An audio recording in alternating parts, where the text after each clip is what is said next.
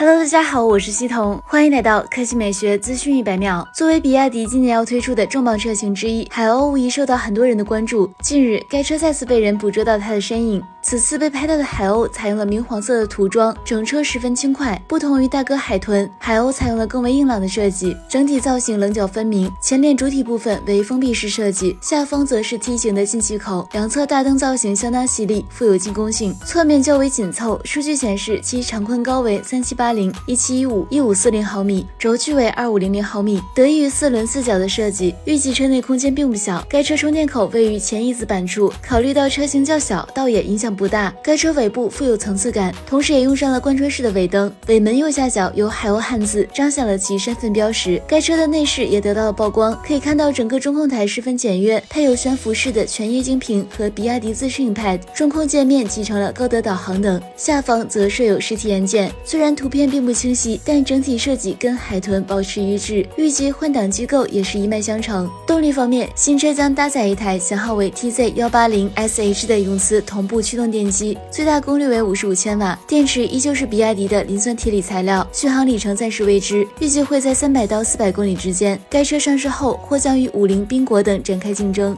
那么最让人期待的就是价格，考虑到比亚迪秦 PLUS DM-i 已经杀到了十万元以内，那么海鸥的定价或将同样给到惊喜。如果真的如此前规划那般六万起步，相信月销破万也并非难事。好了，以上就是本期科技美学资讯百秒的全部内容，我们明天再见。